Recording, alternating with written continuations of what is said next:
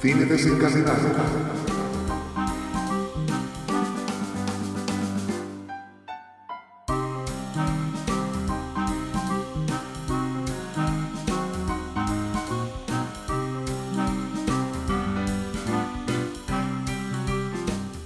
Muy buenas, bienvenidos y bienvenidas a un nuevo podcast de Cine Desencadenado. Hoy vamos a hablar de The Batman. Yo soy Nat, aquí tengo a Toxic como siempre. ¿Qué tal? ¿Cómo estás? Muy bien, pues nada, aquí estoy de turismo por Ciudad Gótica o Gotham City. Ciudad gótica, hostia, ¿hasta eso traduces, tío? bueno, es que esto viene de los cómics y demás, siempre ha sido como ciudad gótica, creo. ¿Sí? Vamos, no sé. Yo es que me he leído muy poquito, ¿eh? De Batman, muy, muy, muy poquito. No sé, yo siempre tengo la duda, bueno, en este caso, en The Batman, el, el villano es Riddler, que es enigma en castellano, pero realmente Riddler quiere decir acertijo. Entonces siempre me he preguntado por qué se escogió en su momento, me imagino, en los cómics, traducirlo como enigma. No sé si tú lo sabes, no, no sé, no creo, ¿no? Por lo que me has Em, dicho. Bueno, en Latinoamérica es acertijo. Ah. Es en España solamente que se llama Enigma. Y creo que es porque, si no me equivoco, el nombre de, mm, del personaje, no el no Riddler, sino el nombre es Nigma. N-Y-G-M-A. Ah. Creo, que esas, creo que se llama así. No estoy seguro, ¿eh? Y esto creo que es porque yo vi en su momento la, la serie de Gotham, que por cierto Sí. es bastante mala. Me ayudó bastante a conocer personajes del, del mundo de DC, porque yo me he leído muy, muy poquito de cómics del mundo de DC y de Mm. Batman casi nada. Y siempre ponen a los mismos villanos en, en Batman. El Sí. Joker, el Pingüino, el Harvey Dos Caras y poco más. Entonces, esa serie lo bueno que tiene es ese, conoces bas- bastantes personajes. Y no sé a qué venía esto. Eh, bueno, porque hemos entrado. no, pero no, porque hemos entrado empezando con lo de eh, Ciudad Gótica y Enigma. Ah, eso pero- sí, verdad, verdad. Bueno, ¿has, has visto algo esta semana que, que quieras comentar? Porque de hecho el último podcast que grabamos, que ya no me acuerdo cuál es, fue hace muy poco. Aquí vamos grabando y ya irán saliendo los podcasts cuando se pueda. Yo lo único que he visto desde el último ha sido el día 2 de marzo, que fue cuando se estrenó en Disney Plus, West Side Story. ¿Tú lo has visto Ostras, ya? ¿y qué tal? No, no lo he visto, lo tengo ganas, ¿eh? Eh, puf, a ver, la película está bien, es un buen remake de, de Spielberg. También es verdad que es totalmente innecesaria la película, pero bueno, Mm. pero Spielberg pues lo ha hecho muy bien. Yo le puse un 7, pero sí que es verdad que yo nunca he sido muy fan de West Side Story, ¿eh? Entonces, bueno, si te gustan los musicales, si te gusta la original de West Side Story, yo creo que es un bonito remake, pero ya está, como digo, innecesario. Pero sí, está bien, está bien. Yo tengo ganas porque me gustó mucho la, la original, y, pero hace como 15 años que no la veo. O sea, la, la vi en su momento y me, y me acuerdo que me gustó. Bueno, si me dices que está bien, además está nominada al Oscar, ¿no? Si no me equivoco. O sea, que tiene valoración de profesionales, entre comillas. Bastante es que, elevada. si es que a los de los Oscars, yo esto del último duelo no Sí, lo sí. perdono, es que no lo perdono, tío. Eh, sí, está nominada, tiene siete nominaciones a los Oscars, entre Ah, ellas mejor vale. película y, y director para Spielberg, sí, sí. Bueno, pues te voy a decir yo lo que he visto. Dime, Pues he visto uno de tu sector. de mi Estoy, sector. estoy viendo, ¿Qué es estoy eso? viendo Merlí Sapere Aude. Ah, sector. Bueno, de tu profesión, entre comillas. Sí, sí. No la de actriz, eh, sino la de filosofía. ¿Y qué tal? ¿Qué tal? ¿Qué tal? ¿Sabes Bueno, qué quiere creo que decir? está en- ¿Sabes qué quiere No, decir sapere aude? Te lo quería preguntar además. Ah, ¿Qué es sapere sapere aude aude? es una frase que cogió Immanuel Kant, un filósofo de, de la modernidad. Es una expresión latina, evidentemente, que significa atrévete a pensar. Ah, amigo. Mm, amigo, Vale, vale, sí, vale. sí. Creo que lo explican ¿eh? en el primer capítulo por ahí, Ah, pero ¿sí? ni, me, ni me- ni me acordaba. A ver, es una serie muy entretenida, pero sí que es verdad que la calidad es bastante baja, porque baja mucho respecto a la primera temporada de Merlí, que para mí lo bueno que tenía es que hablaban bastante más de filosofía y Mm. cada vez han hablado menos de filosofía, o como mínimo, cada vez hablan mucho más sutil. Entonces, claro, yo me pierdo, porque yo ya sabes que de filosofía no entiendo absolutamente nada. Eh, hay momentos que sí que cogen cositas, pero es que al final se ha convertido en una serie adolescente, de que lo muy importante es la relación entre personajes, la sexualidad y poco más. Entonces, claro, a mí eso me tiraba un poco más para atrás, porque a mí me gustaba cositas de filosofía que te iban explicando en los capítulos, aunque fueran a nivel divulgativo en la primera temporada. Pero bueno, yo te la recomiendo para que tú la veas, porque además también, como hacen clases de filosofía y tal, pues a lo mejor tú también nos podrías decir qué parte de realismo hay en eso, en los debates que se montan y demás. Bueno, ya empezamos mal porque no se graba en la Facultad de Filosofía, porque esto en teoría pasa en Barcelona, ¿no? Y se graba en la Facultad de Filología, porque yo lo entiendo, ¿eh? La de filología es mucho más bonita que la nuestra, la de filosofía es más nueva y la de filología pues es la típica universidad antigua y tal, que es la central de, de la UB, de la Universidad de Barcelona. Pero bueno, es que no sé, yo vi algún capítulo de la primera temporada, de cuando estaban en instituto y no me acabó, no me acabó de, de gustar todo. Y que, bueno, el tío que la creó, que no me acuerdo cómo se llama, porque tampoco hablé nunca con él, era un chico que empezó conmigo la carrera de filosofía, creó la serie y, y se forró, claro, claro, se, se Ah, forró. amigo. Sí, sí, sí. Está creada por alguien que,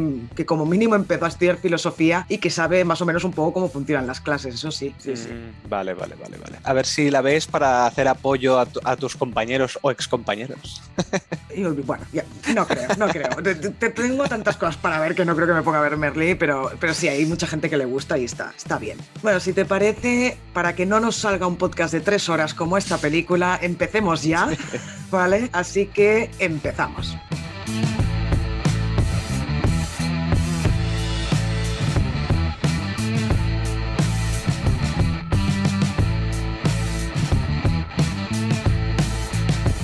Iniciamos el podcast de, de Batman. Como siempre, vamos a hacer una breve presentación de la película. Se estrenó. Bueno, hoy es, hoy es sábado, la vimos ayer en el, en el estreno, día 4 de marzo. Eh, está dirigida, el responsable en la dirección es Matt Reeves, interpretada por Robert Pattinson, Zoe Kravitz, Paul Dano, Andy Serkis, Colin Farrell, Jeffrey Wright, John Turturro, entre muchos otros. ¿Y de qué va? Pues la sinopsis de la peli, tal y como nos la presentan en la página de Film Affinity, es que transcurre en el segundo año de su lucha contra el crimen y Batman investiga la corrupción que recorre Gotham City o Ciudad Gótica, como dices tú, y cómo conduce hasta su propia familia mientras se enfrenta a un asesino conocido como Enigma. Esta es la sinopsis y ahora sí, entremos en las valoraciones. ¿Qué nos ha parecido? Empieza tú. Venga, dale. Bueno, vamos allá. Se está frotando las manos, ¿eh? No lo habéis visto, pero se ha frotado las manos.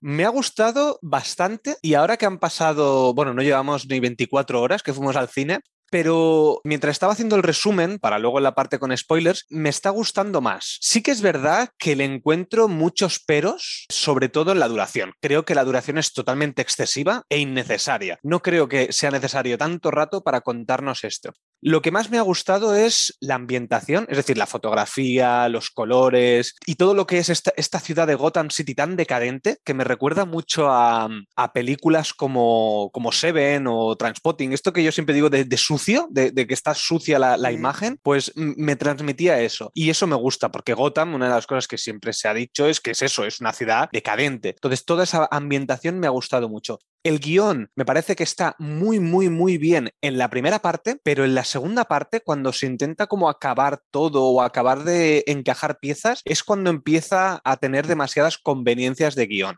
Ah, y la música. La música sí que me parece fascinante. Tenemos aquí a Michael Giacchino, que ha hecho un montón de bandas, bandas sonoras, entre ellas Up, con la que ganó el, el Oscar, o Ratatouille, ha hecho Spider-Man No Way Home, las nuevas de Jurassic World, las nuevas de Star Wars. Bueno, ha hecho un montón de cosas de, de bandas sonoras y me parece que esta es de esas que, que me voy a poner en Spotify.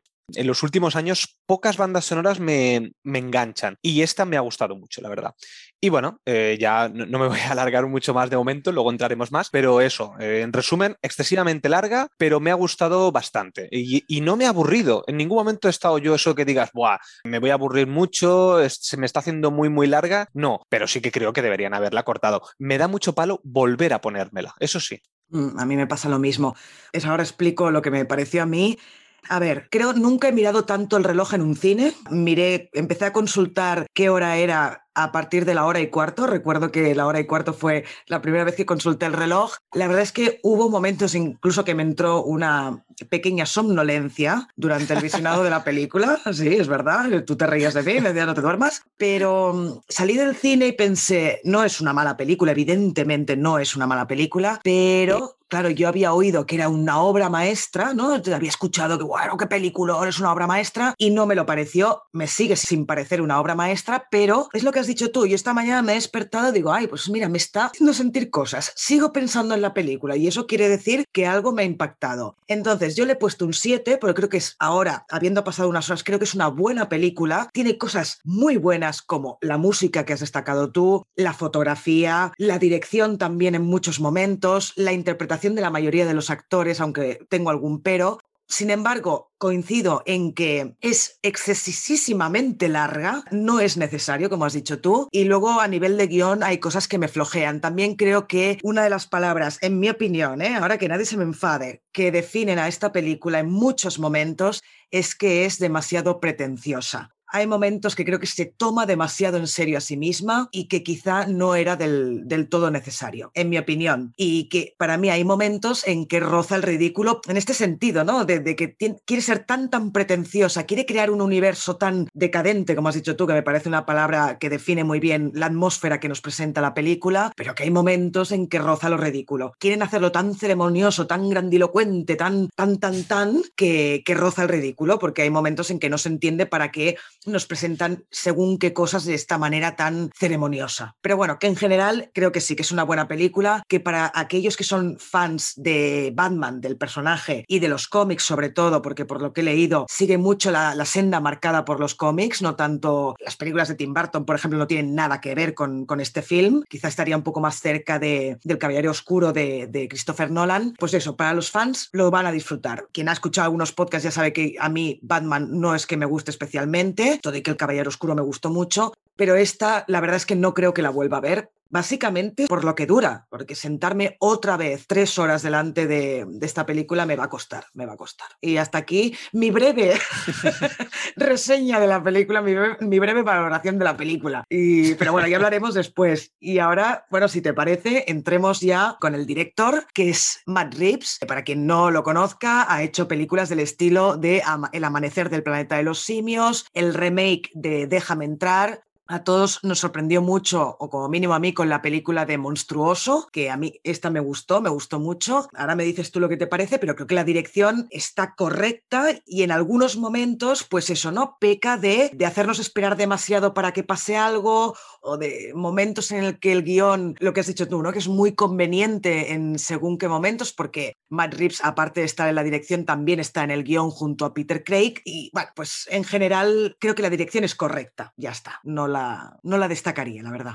A mí la dirección, pues sí, me ha gustado, porque en general todo lo que es la película en sí me ha gustado, pero sí que creo que el ritmo es muy pausado. Esta película es bastante lenta, está bien, es decir, no, no, le, encuentro pegas al ritmo, pero sí que es verdad que hay momentos que podrías haberle metido un poco más de ritmo y no a lo mejor esa lentitud que utiliza, porque no utiliza la cámara lenta como la utiliza Zack Snyder, que siempre se le, se le acusa a este hombre de, de eso, pero sí que, que además esto te lo comenté cuando salimos del cine, hay momentos donde la escena te requiere rapidez porque está sucediendo algo importante o algo que hay que salvar la vida de alguien y el ritmo se pausa y se queda totalmente quieto, como vamos a esperar que sucede como si fuera una cámara lenta, pero no es tan cámara lenta. Entonces, hay momentos de ritmo que yo digo, bueno, podrías haberle metido un poco más de caña, podrías haber recortado en cosas que no son importantes, porque yo creo que aquí hay bastante cosa que podrías haber recortado que no aporta casi nada pero sí que es verdad que hay cosas que me han gustado mucho, como por ejemplo donde pone la cámara. Utiliza las cámaras estáticas, que a mí por ejemplo una cosa que ya sabes que no me gusta es cuando están las cámaras en mano. Entonces el utilizar las cámaras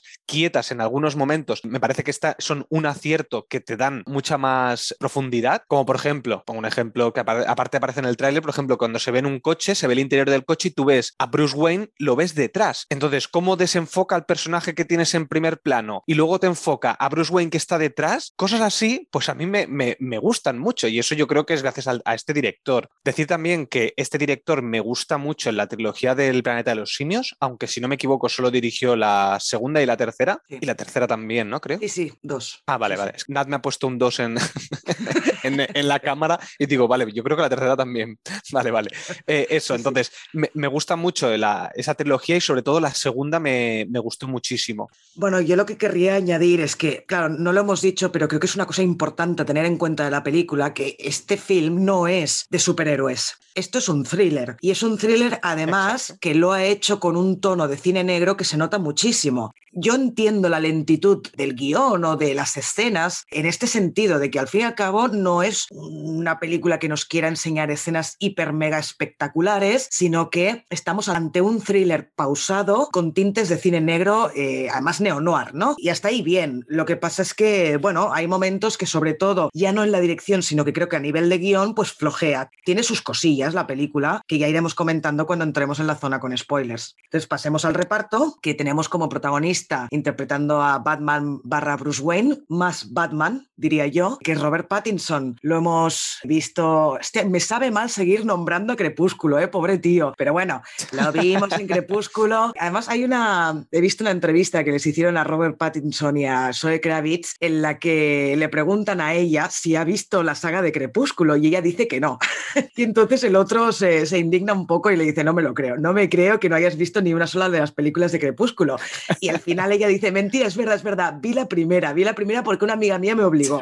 Pero bueno, en fin, pobre, pobre tío. Pasemos a otras películas que ha hecho. Yo siempre, donde me pareció que está espectacular es en El Faro, de la película de Robert Eggers, y luego también lo hemos visto en Tenet, El Diablo a todas horas, en 2023 va a rodar una peli que se llama Idol's Eye, que es de Olivier Assayas, que es un director que me encanta, que además en el reparto también están Sylvester Stallone y Rachel Waits, que promete la peli.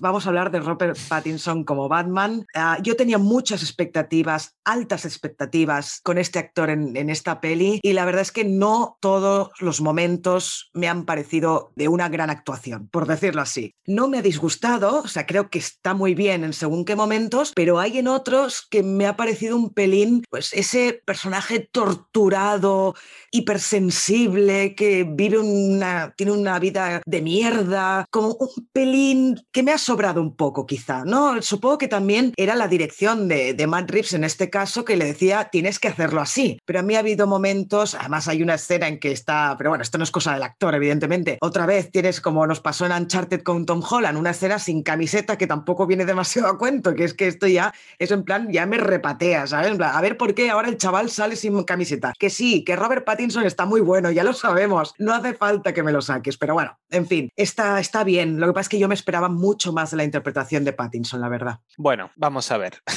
Otra vez se ha frotado las manos. sí, porque además aquí voy a contextualizar un poco mi experiencia con Batman. Mi primer contacto con Batman fue El Caballero Oscuro, que además es una de mis películas favoritas, lo he dicho en varias ocasiones en, uh -huh. en este podcast si tu primer contacto es con un personaje concreto, en este caso es el de, el de Christian Bale, pues al final en tu cabeza ese es como el inicio o ese es como el original, ¿vale? Entonces sí. yo después sí que vi las películas de, de, Batman de Tim Burton, después he visto Ben Affleck y después he visto, he visto series de animación y he leído algunos cómics. Todos son totalmente diferentes. Realmente Batman, eh, a diferencia de Spider-Man, cuando lo llevas en la pantalla es muy, muy, muy, muy diferente. O sea, yo los o sea, tú pones a Christian Bale y pones a Robert Pattinson, los personajes personajes de ellos dos y son totalmente diferentes. No se parecen en nada, parecen antagonistas casi, o sea, es que no son ni parecidos. Entonces, para mí, yendo a Robert Pattinson, me parece que es un actorazo. Me encanta Robert Pattinson, me olvido de Crepúsculo porque primero que hace ya 20 años de, esas películas. Y por ejemplo, en El Faro me encantó, pero en el, en el Diablo a todas horas, creo que se llamaba, que era la que estaba con Tom Holland, también me pareció que estaba espectacular. Y donde me gustó mucho fue en Tenet, y yo pensaba que ese sería, ese tipo de papel que hacía ahí, sería lo que trasladaría aquí a hacer de Bruce Wayne. Un tío, pues como yo, en mi cabeza había Christian Bale, el, cuando hacía de Bruce Wayne, que era como un, un filántropo así muy chulo, tipo Tony Stark, pues una especie así. Y claro, aquí nos han transportado primero un Bruce Wayne que no aparece casi nada, aparece muy poco, y segundo que este Bruce Wayne es muy decadente, es como la ciudad, está totalmente abatido, que está bien justificado, porque yo creo que el, el guion te lo justifica muy bien porque este tío está así, y además me gusta mucho una cosa que es que los ojos, cuando se quita la máscara, los tiene pintados, cosa que eso no sucedía en, la, en las anteriores películas, y eso a mí me gusta porque además le da realismo, le da algo que, que yo decía, bueno, eh, Christian Bale se pinta los ojos y se los despinta en 30 segundos, ¿o qué pasa aquí? en cambio aquí eso me, me gusta. Y el Batman que nos han trasladado con Robert Pattinson, me gusta cuando está vestido de Batman, no me gusta cuando es Bruce Wayne, pero hay una cosa que tengo un problema con cómo le hemos visto esta película. Esta vez le hemos visto en versión original, muchas veces las vemos en, en versión doblada, y cuando yo veo una, una, película en versión original y tengo que leer, muchas veces me pierdo pequeñas actuaciones del, del personaje personaje, sobre todo con los ojos. Y claro, aquí tenemos un Batman que interpreta muchísimo con los ojos. Entonces, claro, yo me estaba perdiendo muchas veces cositas de la interpretación de Robert Pattinson. Entonces, me gustaría volver a verla doblada para ver su interpretación facial, porque la voz yo creo que la pone muy bien. Pero bueno, me estoy ya alargando demasiado. Si quieres, pasamos al siguiente y ya, ya hablaré más en las escenas. Pasemos a, la siguiente, que en este caso sería Zoe Kravitz, interpreta a Catwoman.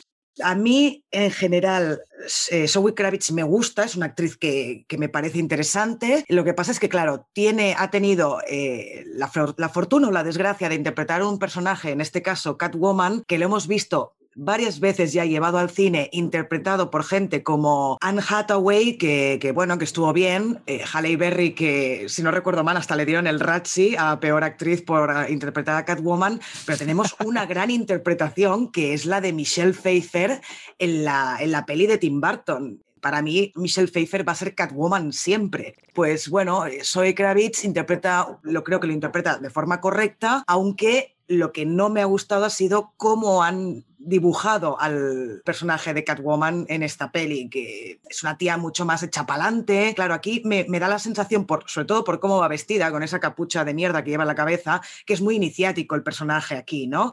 Entonces supongo que por eso pues era más eh, Mindundi el personaje, por decirlo de alguna manera. Pero, pero bueno, tampoco no destacaría la interpretación de Zoe Kravitz. Creo que no lo hace mal, creo que está correcta. Me ha gustado mucho el diseño de vestuario, es decir, este capucha así, porque le da como realismo, no esas orejitas que nos hayan puesto en otras adaptaciones anteriores, pero su personaje creo que no está bien escrito. O sea, no es ella, o sea, yo creo que el problema no lo tengo con ella, sino lo tengo con su personaje, cómo está escrito, no me acaba de, convencer. La relación que tiene con, con nuestro protagonista me parece muy forzada, no le veo a lo mejor esa picardía que la veía, que la veía en otras adaptaciones no sé, no me ha acabado de convencer como Selina Kyle. Bueno, para mí, lo, o sea, lo peor, pero esto no es de los actores, sino es a nivel de guion, es cómo está tratada la relación entre Catwoman y Batman. Es decir, ahí hay una carencia de tratamiento de guion con estos dos personajes que se nota muchísimo, porque eh, sin spoilers, ¿eh? estamos todavía, pero vienen escenas que dices, bueno, vale, sí, como historia es normal que pasen, pero que no son consecuencia lógica, digamos, de la relación que han tenido hasta ese momento estos dos personajes. Entonces, me sorprendió mucho lo, lo mal tratado que está el tema de, la relación, la no la química, porque es que tampoco es problema de los actores, sino cómo está eso, ¿no? Llevado a cabo en el guion. No sé qué opinas. Sí, sí, me ha pasado, me ha pasado lo mismo. No, no sé si es que no he acabado de entender cómo es este personaje, pero a mí no me convence la relación que tienen entre ellos. No, no, mm. la entiendo tampoco. Y no me parece que tengan química los actores, ¿eh? Tampoco. O sea, igual que te digo que me parece que los dos, sobre todo Robert Pattinson, me parece que está muy bien y que me he perdido parte de su interpretación y que ella está correcta, creo que igualmente no tienen química entre ellos. No me, no me acaban de convencer en ningún momento. Pero quizás también es por la dirección o el guion, no tanto por ellos que no tengan química. Pero a mí no me la, no me la ha dado. Igual que sí que decía que, que Zendaya y Tom Holland tienen muchísima química, que me parecía que era una cosa que estaba muy bien llevada, aquí me parece que no, que no tienen buena química.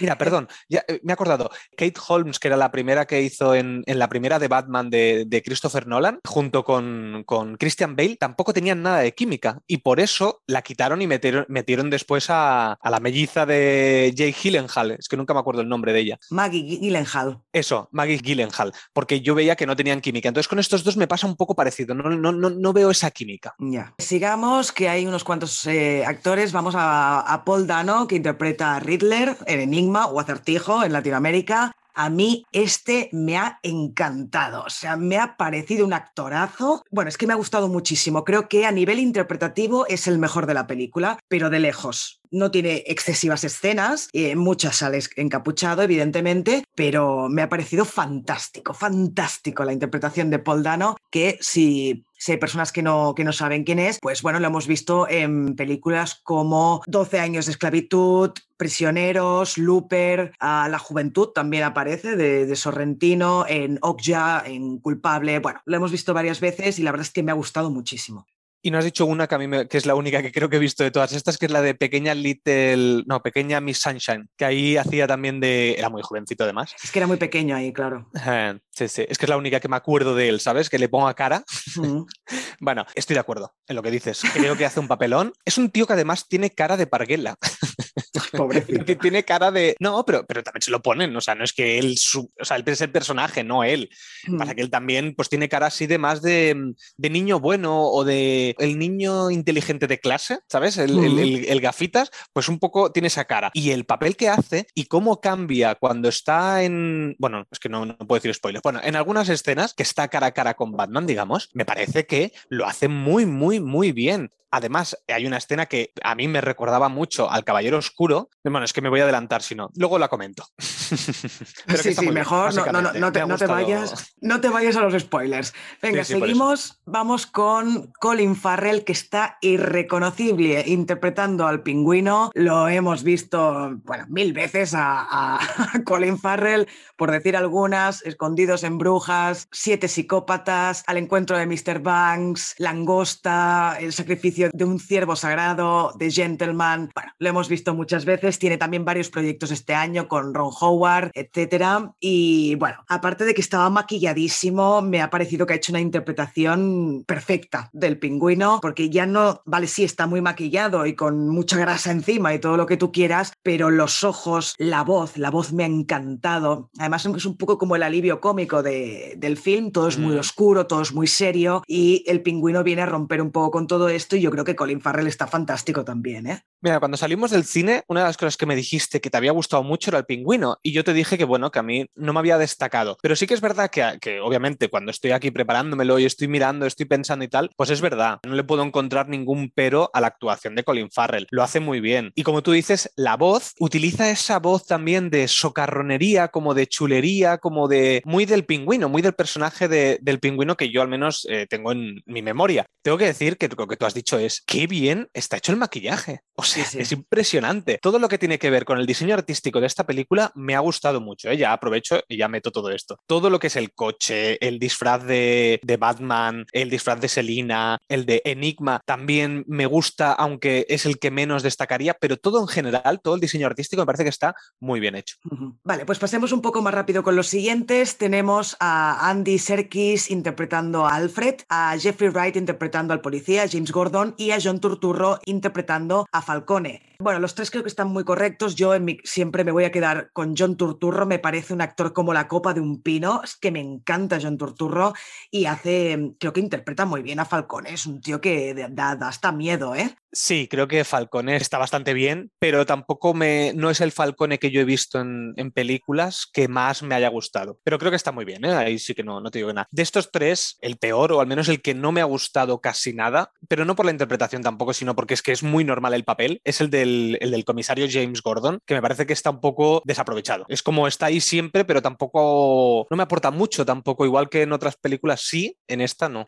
Es que tampoco el papel no da para más, o sea, quiero decir, no le, no le exige eso. nada interpretar a, a Gordon, el- al actor, ¿no? Entonces tampoco es que no se ha podido lucir porque no tiene nada con que lucirse. Exacto. Es Sí, una, sí, sí, es una peli que realmente está muy centrada en Batman. O sea, el protagonista ex- por excelencia es Batman y todo gira a su alrededor y es el que tiene las escenas más potentes a nivel interpretativo. Aparte de, Pero- aparte de Enigma, ¿eh? Pero es muy coral, ¿eh? También. O sea, hay muchos personajes que yo también eso creo que, que le resta un poco porque le dan a veces escenas a personajes y no están del todo desarrollados. Y un ejemplo para mí es el de Andy Serkis. Alfred, para mí Andy Serkis, que es un, es un actorazo, me encanta este hombre. Eh, Le hemos visto en mil películas de captura de movimientos como Gollum en El Señor de los Anillos y con Matt Reeves concretamente en El Amanecer del Planeta de los- Simios. Este hombre me encanta. Yo siempre que lo veo me gusta, pero aquí, por ejemplo, digo, hostia, es que estás muy desaprovechado. Mm. Podrías haberle dado mucho más al papel. Obviamente teníamos a Michael Caine, si no me equivoco, que fue Alfred en El Caballero Oscuro o en la trilogía de, de Christopher Nolan. Claro, la diferencia del papel tan bien escrito que estaba en aquel y con este, que no es que esté mal escrito, sino que no tiene peso, pues se me quedan un poco en el, en, bueno, pues están ahí, pero es como si tuvieras una estatua, porque no le puedes dar más cosas. Claro, es que es, casi sí, un es-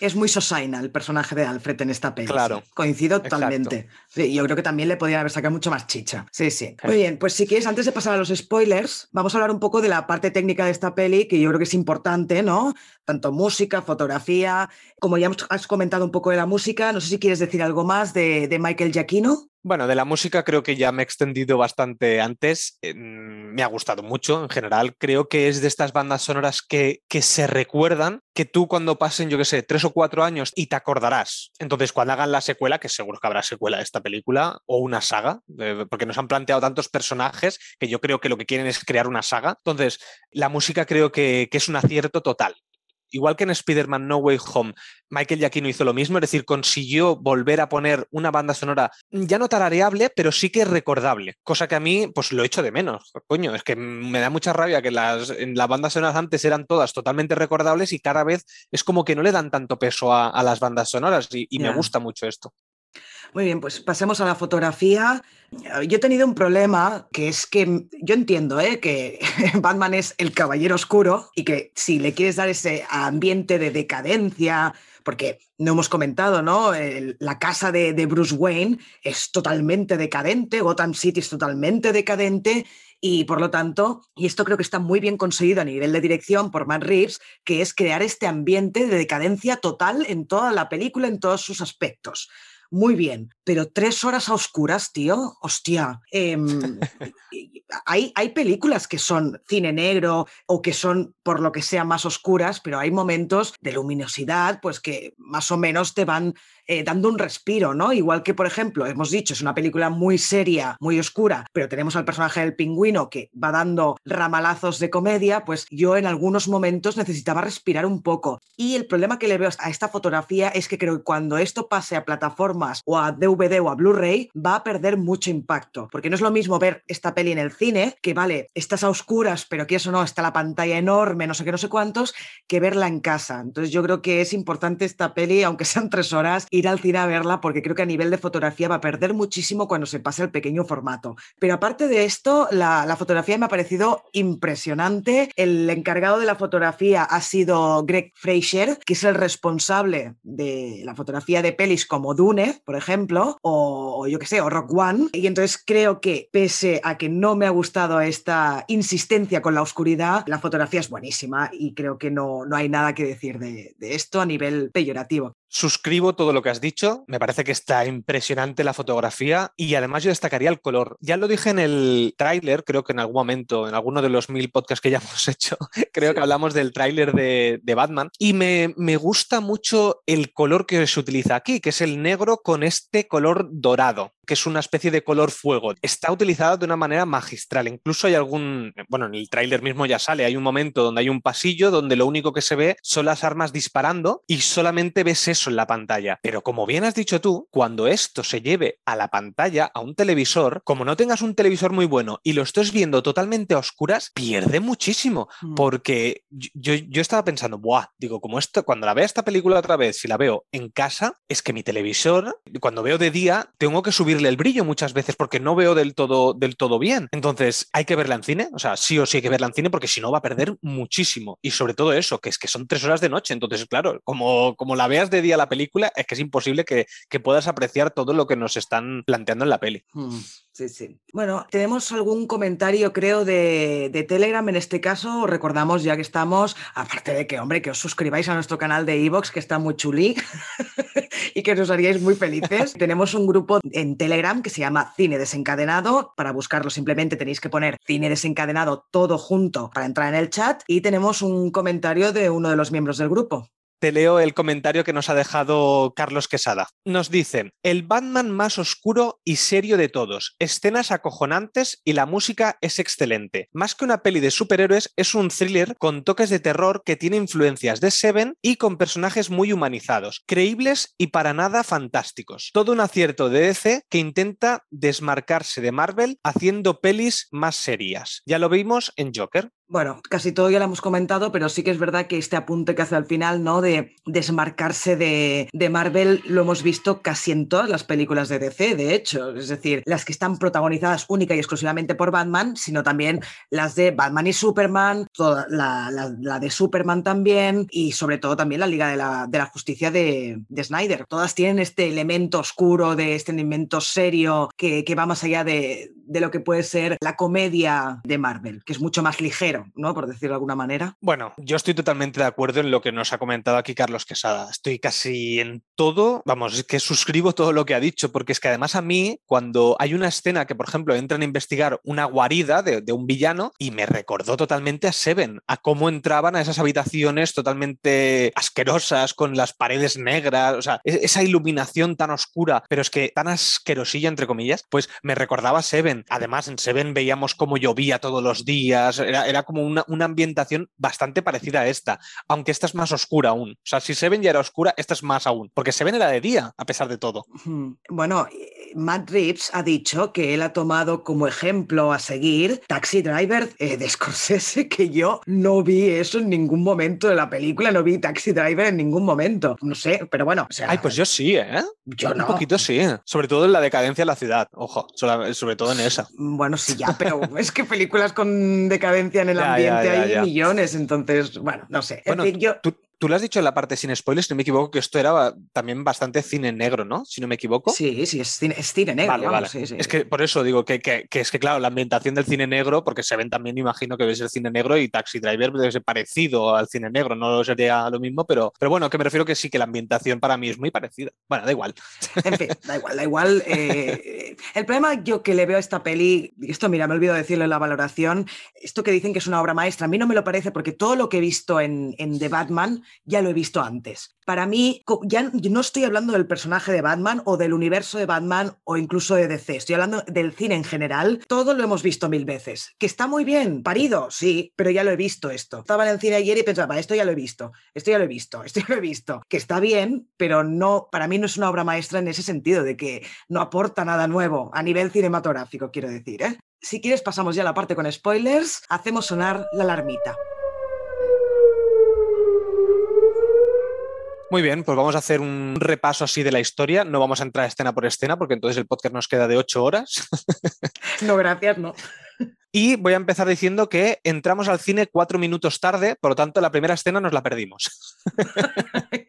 Así que no sé lo que pasó, pero me imagino, vamos. Lo primero que vemos es al alcalde de la ciudad que es asesinado por alguien enmascarado y que le envuelve la cara con cinta adhesiva poniendo no más mentiras. Entonces ya vemos que va a ser el villano de esta historia es Enigma, porque además nos pone el, típico interrogante. Mientras en el metro conocemos a un grupo de personas que están maquilladas como payasos, al más estilo Joker de Heath Ledger, porque además es Halloween, es la noche de Halloween. También nos habla la, la voz en off de Batman diciendo que la señal hace temer a sus enemigos. Vemos aquí una serie de escenas donde vemos como ya lleva unos dos años aproximadamente trabajando de Batman y cómo la ciudad está totalmente decadente, vemos cómo hay atracos, como él dice que no puede llegar a todos lados, pero lo que vemos es como cuando estos payasos del metro intentan ir a por un tío y meterle una paliza, lo que aparece es Batman entre las sombras, que para mí hace una presentación muy buena. Y además dice que él es la venganza. Sí, que además le llaman la venganza durante la película. Para mí, estos 5 o 10 primeros minutos de presentación del personaje son lo mejor de la película. Es increíble, impresionante como Matt Reeves nos ha presentado al personaje de Batman.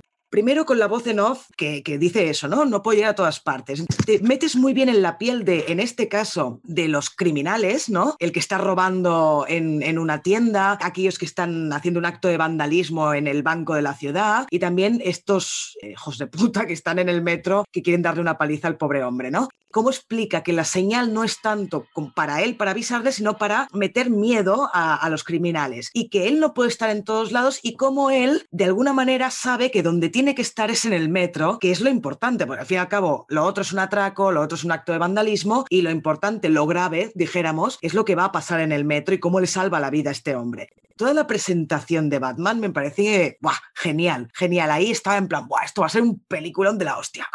ahí, ahí todavía sí. Llegamos cuatro minutos tarde, pero bueno, yo creo que vimos el asesinato del alcalde, que era lo importante de la escena. Lo, lo anterior debió ser, me imagino que presentación de ese personaje y ya está. Pero bueno, toda esa parte me encantó, ¿eh? Me pareció que estaba muy bien rodada, con la voz en off ya que dices, bueno, a nivel interpretativo, como mínimo la voz, Robert Pattinson se la ha curado, ¿no? Porque Batman siempre tiene que hablar así, ¿no? Con un poco de... ¿no? Todos los Batman hablan así y, y ya se ve como, como en este caso también. Hablan, hablan como, como se dice este hombre? El cantante este que habla siempre con la voz ronca. Como Sabina. Eso, como Sabina, habla como Sabina.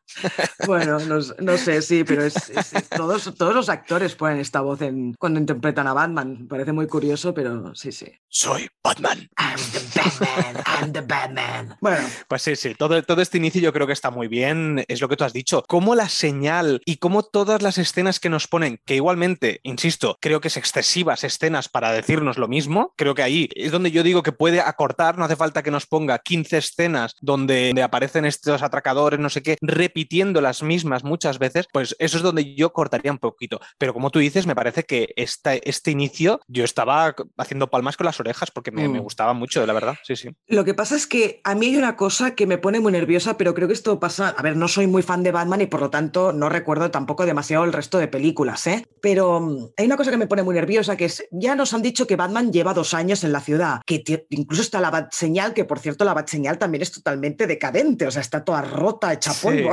que eso ya también me hizo gracia pero siempre los delincuentes hay alguno que no conocen a Batman. Y por ejemplo, los payasos estos le dicen, ¿tú quién eres, payaso? No sé qué, ¿tú, tú de dónde has salido? ¿Quieres? le llaman freak, ¿no? El freak. Y siempre me sorprende porque se supone que es un tío que lo debería conocer todo el mundo. Y también luego veremos la policía. Hay policías que no saben quién es Batman eso no deja de sorprenderme, porque se supone que es un tío que ya lleva un cierto tiempo en la ciudad, que por lo tanto ya ha actuado contra criminales y le ha facilitado las cosas a la policía en muchos momentos, y aún así hay gente que sigue sin saber quién es. Que eso no pues pasa en el resto con el resto de superhéroes, ni con Spider-Man, ni con Superman. Todo el mundo sabe quién es. ¿Por qué con Batman siempre hay gente que le pregunta, ¿tú quién eres? No sé, nunca lo entiendo esto. Hostia, pues yo no me, no, me había enterado de eso, ¿eh? sí, sí, pues ya me, fijaré la próxima vez que la vea, porque no, no me he fijado. Pero te acuerdas, ¿no? Que los el, tío de, estos, de, estas, de esta gentuza de los payasos, lo primero que le dice cuando ve al Batman, se ríen, ¿no? Mira el, freak este, que porque claro, es la noche de Halloween, se piensan que es un, que es un ah, bueno, pues que va disfrazado. Claro, por eso. Mm, eh, no, pero pues, porque igualmente descubriremos que cuando va a la escena del crimen, ahí donde han matado al, alcalde, el policía que no lo deja entrar no sabe quién es. Y es Gordon el que dice, no, no, dejadlo entrar, que es Batman. Pues es que no sé. Ah, bueno, no, se puede ser, ¿eh? puede ser, no, no, no me enterado de eso. En fin, sí, sí, sí, sí, sí. Muy bien, pues en la escena del crimen veremos las dotes de detective de Batman y veremos el hijo del alcalde, que es un niño de aproximadamente unos 6, 7 años, que le recuerda a sí mismo cuando murieron sus padres. Además, veremos aquí que, quien está detrás del asesinato es Enigma. Luego veremos que en la Batcueva conocemos a Alfred y aquí veremos una serie de cosas donde nos van a retratar un poco cómo es este personaje de Bruce Wayne, por qué está tan afectado, que la ciudad está en decadencia total, que está todo hecho un desastre. Tengo que decir que en toda esta, primera, en toda esta parte donde eh, vemos por primera vez que entra a una casa a investigar, me gusta mucho porque Batman es un detective, cosa que eso no se ha utilizado casi en ninguna de las adaptaciones anteriores. Batman casi lo tienen como un superhéroe y punto. No, es que Batman es un detective, es el mayor detective casi de, de, todos los superhéroes que han habido. Entonces, todo esto que me ponen, cómo Batman mira las cosas, esto que te dije al salir del cine de los planos subjetivos, si no me equivoco, que se llaman cuando están desde el punto de vista del personaje y mira, pues mira al suelo, ve que hay una cosa, mira al otro lado, ve que hay otra. Todas estas cositas me gusta porque me meten en el papel del detective. Y eso, que lo recuperen aquí del Batman original, me gusta muchísimo. Es que me atrae mucho toda esta parte de detective. Sí, para mí la mejor parte de toda la película en general es toda la trama esta de, investigación, que es la, que más me atrapó, de hecho. Eso, yo es que creo que la parte esta de tortura existencial que tiene el Bruce Wayne, a mí no me acabó de convencer.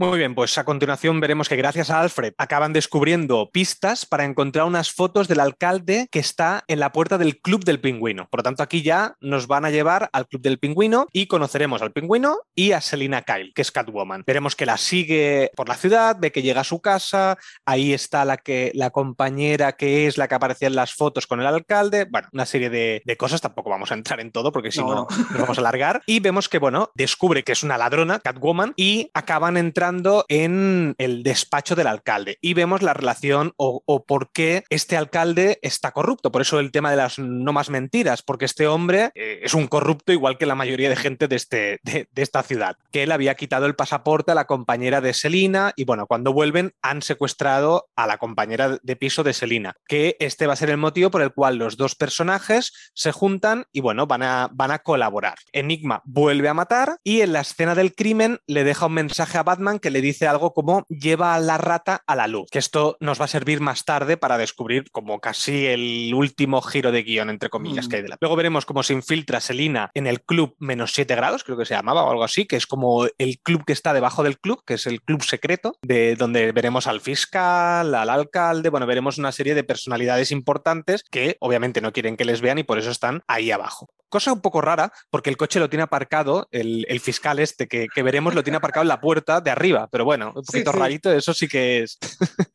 pero bueno, la cuestión es que allí conocemos a Coulson, que si no me equivoco es el fiscal, y Selina le saca una serie de, de información. Enigma lo va a secuestrar en este coche que lo tiene aparcado delante de la puerta del club. Al día siguiente lo llevará para meter esto de la bomba, que ahora te, que ahora te explico. En la entrada del funeral del alcalde, que va a ser al día siguiente, veremos a Bruce Wayne que está hablando con Falcone. Y aquí descubriremos cómo el padre de Bruce Wayne, Thomas Wayne, tenía relaciones con la mafia, porque es de sobrado conocimiento que Falcone es uno de los jefes de, de la mafia. Y bueno, le empieza a decir que claro que su padre le había salvado de un tiro, es decir, le había curado porque el padre era médico. Entonces, vemos ya, empezamos aquí la relación que, o los secretos que pueden haber detrás de él mismo, de su propio padre, cosa que él ahora ya está metido a fondo en, en toda esta historia, en toda esta trama de corrupción. Aquí llegamos a una de las únicas escenas que se hacen de día, que es esto, todo el tema del funeral, y como el coche, el coche, hay un coche que entra arrasando toda la iglesia y casi mata a un niño. Bruce Wayne salta y salva al niño porque además le recordaba... Es el hijo del alcalde. Correcto, que es el, que es el hijo del alcalde. A continuación, se hace de noche otra vez y el, el móvil yo creo que suena durante seis horas para que se haga de noche. Qué agobio Y- con el móvil. Sí, sí. Sí, porque no paraba de sonar el puñetero móvil. Bueno, al final, quien está detrás del móvil es Enigma. Decir que en el coche, dentro del coche, está el fiscal, que es Ay, el sí, que había secuestrado Enigma, y lo vemos que lleva en el cuello como una especie de bomba y en la mano, pegada con precinto, el móvil que no deja de sonar y que tiene que contestar Batman. La verdad es que a nivel de mm, thriller, de suspense, esa escena está muy bien hecha, ¿eh? porque Hmm. te quedas pegado a la pantalla sin pestañear para ver todo lo que está pasando y cómo va a acabar la, la historia. A mí esa escena me encantó, como entra el coche, sale el otro, no sé qué. Sí. Está muy bien, está muy bien. Toda esa escena está muy bien y nos pone en tensión todo el rato hasta que explota. Pero aquí hay una cosa que para mí es un fallo, no sé tú qué pensarás, pero para mí es un fallo que le explota en la cara, a menos de, de- de 30 centímetros, que coño, que además lo está agarrando. ¿A Entonces, Batman, claro, quieres decir? a Batman, sí, sí, y no le pasa nada. La siguiente escena vemos que no tiene ni un rasguño en la cara. Yo dije, a ver, Bueno, Sí, pero a ver, que nos han Batman. retratado hasta este momento, los 40 minutos que debemos llevar de peli, nos han retratado muy realista este Batman. Que le duelen los golpes, aunque bueno, le tiran mm, disparos a, menos de 20 centímetros, le pegan tiros, pero bueno, no sé, todo el rato nos estaban tratando muy de realista este personaje. Y aquí, estas cosas, pues son las que yo digo, hostia, ¿para qué? ¿Qué necesidad hay de que le hagas explotar a, media, a, media, a medio centímetro de la cara y que no le pase nada? Porque la siguiente escena que veremos es que en la comisaría él se despierta y están todos los policías alrededor de él que unos lo quieren desenmascarar y otros no, como Gordon. Y que aquí también me gustó mucho cómo está rodada esta escena, cómo están todos los polis juntos y él se levanta, empieza como a empujar a todos, ¡eh, eh, eh, dejadme en paz, hijos de puta! Entonces, que además uno de los polis dice, acabas de agredir a un policía, así Sí, que pero- ya te la, te la estás jugando. Pero Hmm. bueno, al final Gordon le, le va a ayudar a, a escapar. Bueno, se, deja pegar un puñetazo, que creo que ahí viene la única broma de Batman en toda la película, que le dice, hombre, te podías haber cortado un poco con el puñetazo, y él dice, sí, ya me he cortado un poco con el puñetazo. Ah, no, y antes, cuando va a casa de, de Catwoman, que le dice, todo serio, tienes muchos gatos, ¿no? No, perdón, Sí, perdón. algo así le dice. Tienes muchos gatos, ¿no? bueno, perdón. Exacto. sí.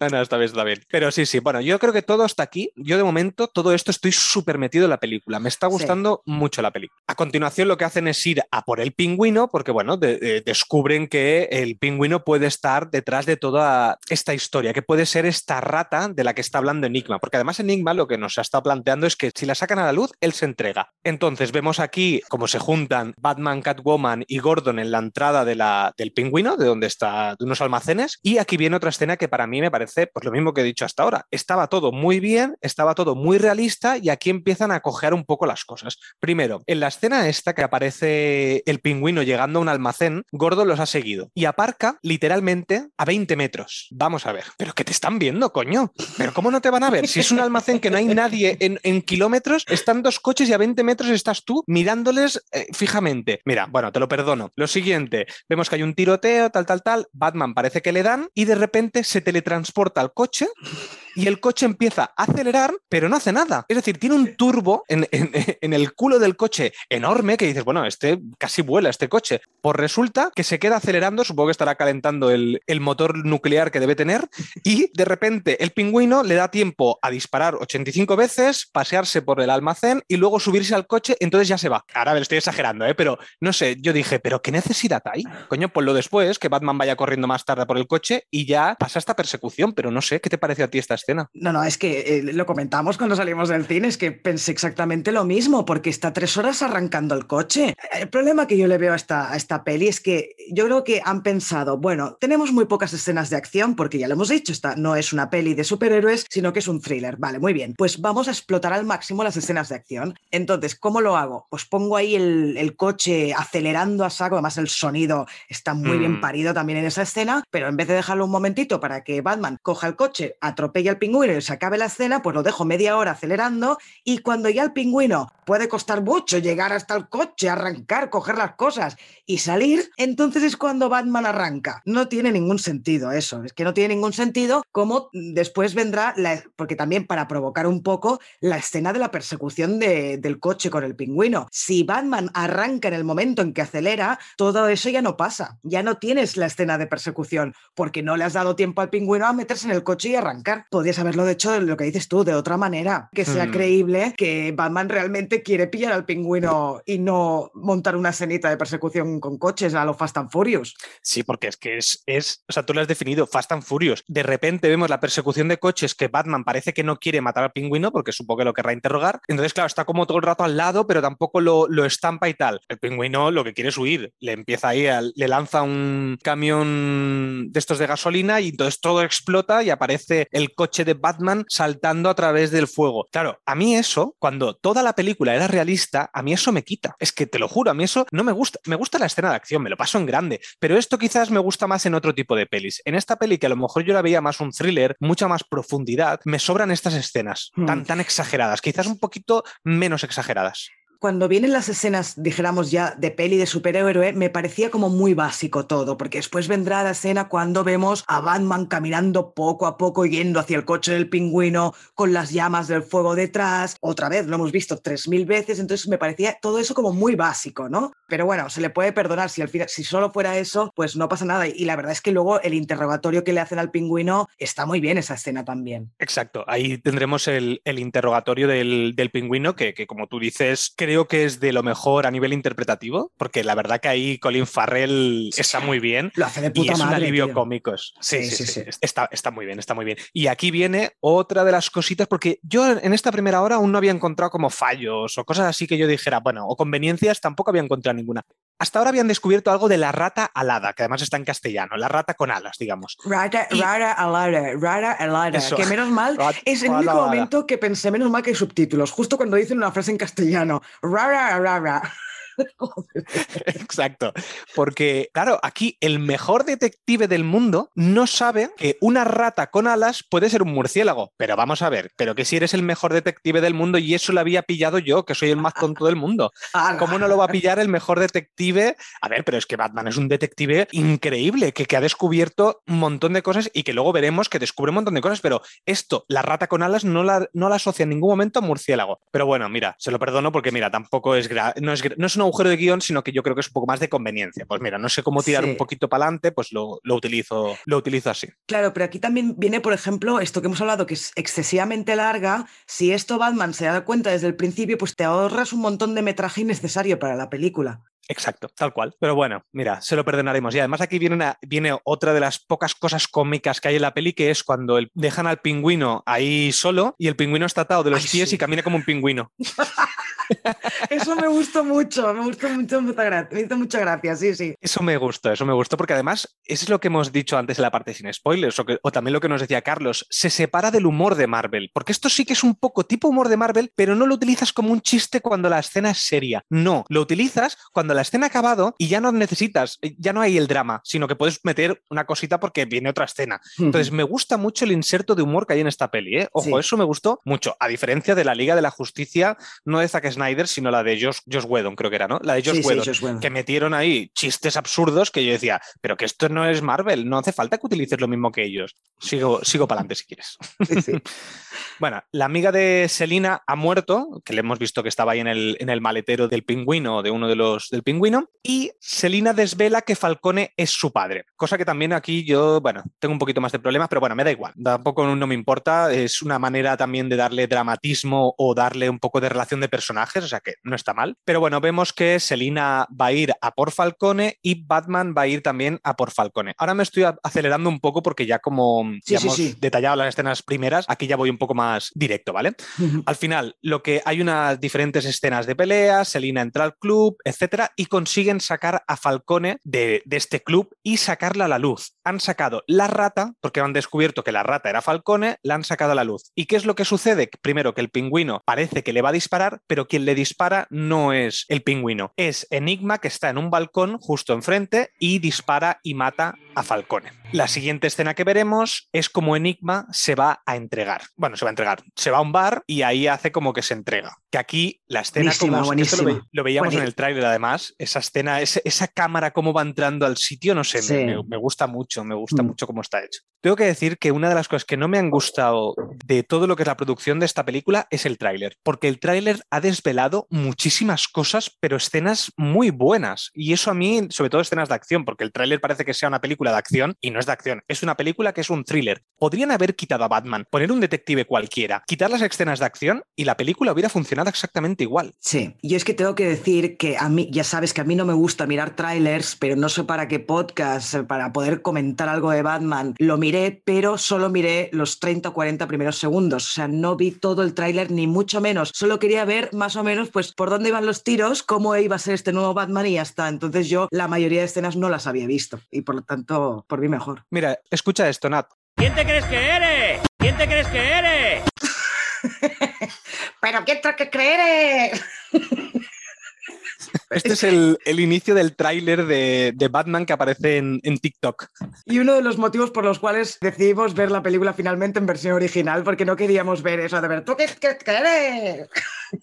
¿Tú quién te crees que eres? No sé, ese doblaje me parece muy malo, no sé. E, ese, yo además pensaba que era comedia. Además te lo pasé, te lo pasé esto, porque pensaba que era, que era cachondeo, que era alguien que había hecho un vídeo así, un plan cachondeo. No sé, pero me, sí, sí, yo también te pregunté, pero esto lo han insertado encima del tráiler, esto no, es de la peli, ¿no? Y tú, no, es la peli. Oh, joder. Pues sí. Si alguien la ha visto doblada, por favor, dejarnos en comentarios qué tal el doblaje, a ver si, si ha estado bien o, mal. Sí, a ver si, a ver si también Batman habla así. En el, supongo que sí, imagino que sí. Hombre, supongo que sí. Pero no sé quién doblará a, Batman. bueno, no sé, no me acuerdo quién, roba, quién dobla a Robert Pattinson. Bueno, avancemos que ya queda poquito. Venga, aquí vamos a descubrir una serie de cosas que han, bueno, han habido poco a poco pistas, pero bueno, lo voy a resumir. Al final, lo que se ha descubierto es que Thomas, Thomas Edison iba a decir, perdón, Thomas Wayne Thomas Wayne le había pedido un favor a Falcone, porque le había curado esto de la bala que hemos dicho antes, y el favor era ocultar el secreto que tenía su esposa, que eran, bueno, eran dos secretos. El primero era que la madre de la madre de Batman, de Bruce Wayne, había matado a su esposo y luego se había suicidado. Y el segundo secreto es que la madre de Batman, Marta, había estado encerrada en un psiquiátrico. Si no me equivoco, era Arkham, que había estado encerrada durante bastantes años. Claro, Thomas Wayne se quería presentar a la alcaldía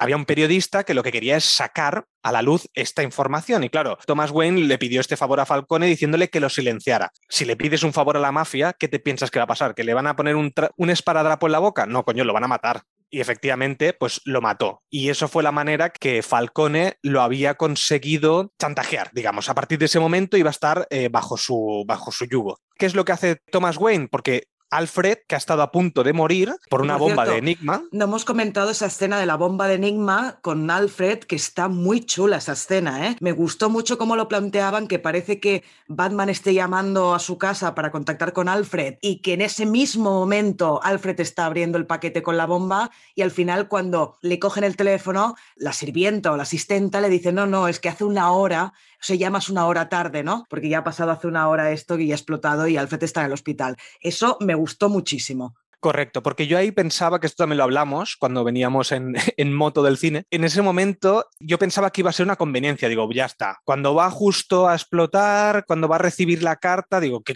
o sea, qué conveniente que justo vaya a llamarle cuando está, cuando tiene en la mano la bomba. Y no, resulta que era una hora más tarde. Eso me pareció un acierto total, pero luego veremos que no, que, que, vuelven a hacerlo y no lo hacen así. Pero bueno, eso vamos más adelante. En definitiva, de todo lo que he dicho de, de esto, es que Thomas Wayne cometió un error. No es que fuera malo, no es que fuera un corrupto, sino que intentó, por el bien de su familia, entre comillas, pues silenciar a este periodista y se le fue de las manos. Por eso Enigma también va a por Bruce Wayne. Y en ese momento que se ha dejado atrapar y descubren que Enigma era, un, era huérfano también y que además no considera a Batman o a Bruce Wayne, que ya sabe que él es Batman, no lo considera un huérfano, porque claro, él es rico. Es que es ahí donde antes he dicho que Paul Dano me parecía impresionante, es esa escena, el de la cárcel, cuando Batman va a visitar a, Enigma a la, cárcel y le suelta ese discurso. Después, cómo grita, bueno, cuando se, ¿sabes? Cuando se levanta del asiento, empieza a hablar gritando. Bueno, me pareció fantástica la interpretación del chaval, ¿eh? Fantástica. Se lo come con patatas en ese momento a Robert Pattinson, creo. Estoy de acuerdo. Aquí hace una, una, interpretación brutal. Me recordó mucho a la escena, a la primera escena de, de, Malditos Bastardos de Quentin Tarantino, donde vemos una persona hablando calmadamente. No sé si sabes cuál dices. La, la Cuando o sea, está el nazi en digo? casa de los judíos, que están los judíos en el suelo, en el sótano, Correcto. dijéramos, sí. Exacto. Cómo una persona es capaz de hablar calmadamente y poner nervioso a la otra persona. Aunque en este caso, en el otro lado, tenemos a Batman que está mmm, pegando hostias al cristal. Mm. Pero me gustó mucho ese tipo de interpretación de te estoy jodiendo la vida mientras hablo con un tono muy tranquilo. Ese tipo de actuación. Y me gusta mucho. Además, me recordó mucho la escena del Caballero Oscuro donde Batman está, está interrogando al Joker. Que ahí también Batman se, se, se, pone histérico y pica el cristal, pues aquí igual. Entonces, mmm, creo que es un homenaje a, a esa escena. ¿eh? Hay cristal en ese. Bueno, es que no lo recuerdo mucho, pero no están sentados en una mesa. ¿En el Caballero Oscuro dices? Sí, con, con el Sí, en el Caballero Oscuro Sí, sí, en el Caballero Oscuro están uno delante del otro. Lo que pasa es que él coge y hace ¡pam! y le pega un. O sea, lo tiene contra la pared y le pega un puñetazo ah, a la, vale, al cristal vale. que hay detrás. Vale, vale, cristal vale. o pared, no sé qué hay detrás. Vale, vale, vale. Pero bueno, que me recordó la, el ambiente que se monta ahí, todo este interrogatorio, me, me recordó a, a, esa escena del, del Caballero Oscuro. Y bueno, aquí descubriremos eso, que la motivación que tenía Enigma es que él se quiere vengar de toda esta ciudad, de toda la corrupción que ha habido. Y al final Batman descubre que, claro, es que es exactamente igual lo que está haciendo él. Él es la venganza. Dejando aquí la cárcel, vemos como Batman va a ir a la casa de Enigma junto a un policía van a descubrir todo el plan de Enigma, cosa que aquí es donde yo tengo más problemas con el guion, porque me parece una conveniencia detrás de otra durante cinco minutos para que todo lo que hemos planteado durante las dos horas y cuarto anteriores puedan concluir en un sitio. Y me parece absurdo. O sea, lo siento, pero esta, esto sí que yo tengo muchos problemas. Te voy a decir cuáles son estas conveniencias. Primero, él descubre, gracias al policía, que el arma homicida que tenían ahí puesta era para levantar la moqueta. Por lo tanto, necesitaba que el poli, su padre, fuera moquetista, si no, ¿cómo coño ibas a verlo? Entonces ya me están poniendo una conveniencia. Segundo, que cuando destapan la moqueta, lo que descubren es una especie de mapa con una frase y esa es la contraseña del ordenador del vídeo que estaba ocultado. Después, en el vídeo, Enigma ha grabado un vídeo sabiendo que esa misma noche, o al día, bueno, perdón, que al día siguiente va a ser las elecciones de la ciudad. Por lo tanto, que Falcone lo hayan pillado justo ese día, ya estaba preparado por Enigma, cosa que no tenía ningún sentido, porque, coño, que no puede ser tan adivino de que Batman mm, sepa tan rápido que, que Falcone, eh, que lo saque a Falcone esa misma noche. Pero bueno, eso aún, mira, me parece un poquito conveniencia, pero no tanto. Pero es que lo siguiente es que cuando él está descubriendo el plan de Enigma que, la, que lo ha presentado como en, redes sociales a un selecto club de, de, pirados, en ese momento es cuando explota lo que está diciendo en el plan. Pero vamos a ver, pero ¿cómo puede ser tan casual de que todo tenga que ser tan conveniente para que Batman justo en ese momento esté viendo el vídeo donde se descubre todo el plan? No me jodas, a mí eso no me gusta. A mí hasta ese momento la película me había parecido que bueno, que tenía algunos problemillas de guion, pero vale, pero bueno, aceptamos barco. Pero bueno, cuando resulta que el padre del poli es moquetista y él encuentra la rabieta, levanta la boqueta, no sé qué, dices, bueno, vale. Cuando justo lo que pone ahí es la contraseña para el ordenador, bueno, vale, pero cuando explotan los camiones, justo al segundo en que lo dice Enigma en el vídeo, ahí me llevé la mano a la frente. Pocas veces viendo una película me llevo la mano a la frente. Me pareció de decir, pero a ver, os estaba quedando una buena película. ¿Por qué? ¿Realmente no has tenido tiempo en tres horas de plantearnos una situación creíble, verosímil, en la que todo este plan de enigma se lleve a cabo sin que tenga que ser justo en el momento en que Batman descubre la contraseña, la mete y ve el vídeo? Hostia, tío, qué mal. O sea, lo bien que lo habían hecho con la escena con mm. el, paquete bomba con Alfred, que había pasado una hora antes, aquí la acaban de joder completamente. O sea, la, la última media hora de la película me parece bastante floja, porque luego también tiene otra escena que ya llegaré es que es eso, estoy totalmente de acuerdo con lo que has dicho. Es que, es que además cuando salimos del cine lo comparamos con la escena de Alfred. Qué bien mm. habían hecho eso para que no fuera una conveniencia y qué mal aquí para que al final sea una conveniencia excesiva. Porque además es que no es que se dé una cosa, es que se dan cuatro cosas. Tienes que saber que el padre era moquetista, eh, meter el USB, saber que la contraseña es lo que está debajo de la moqueta y que exploten las furgonetas justo en ese momento. Son tantas conveniencias que yo no trago con eso. Con una Sí, pero con cinco seguidas, pues no. Avancemos. Lo siguiente que hay son diferentes escenas de acción, porque veremos como todo el mundo se ha metido en, un, en una especie de polideportivo.